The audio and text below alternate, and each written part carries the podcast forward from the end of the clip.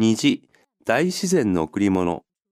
虹という漢字がどうして虫編なのか、不思議に思ったことありませんか？爬虫類の動物にも蛇、カエルなど虫編がつきますね。中国の人は虹というのは竜が天に上がる姿だと思っていたそうです。それで虫編になったというわけです。竜は想像上の動物ですが、雷雲を呼んで天に上がると言われます。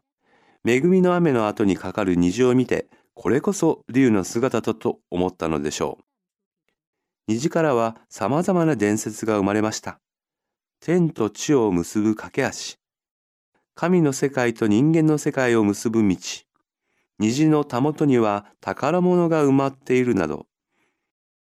空が泣いた後に劇的に現れる七色の虹は希望の形そのもの。大自然から私たちの素晴らしい贈り物のように思えます。虫編。不思議。恵み。結ぶ。埋まる。たもと。劇的に。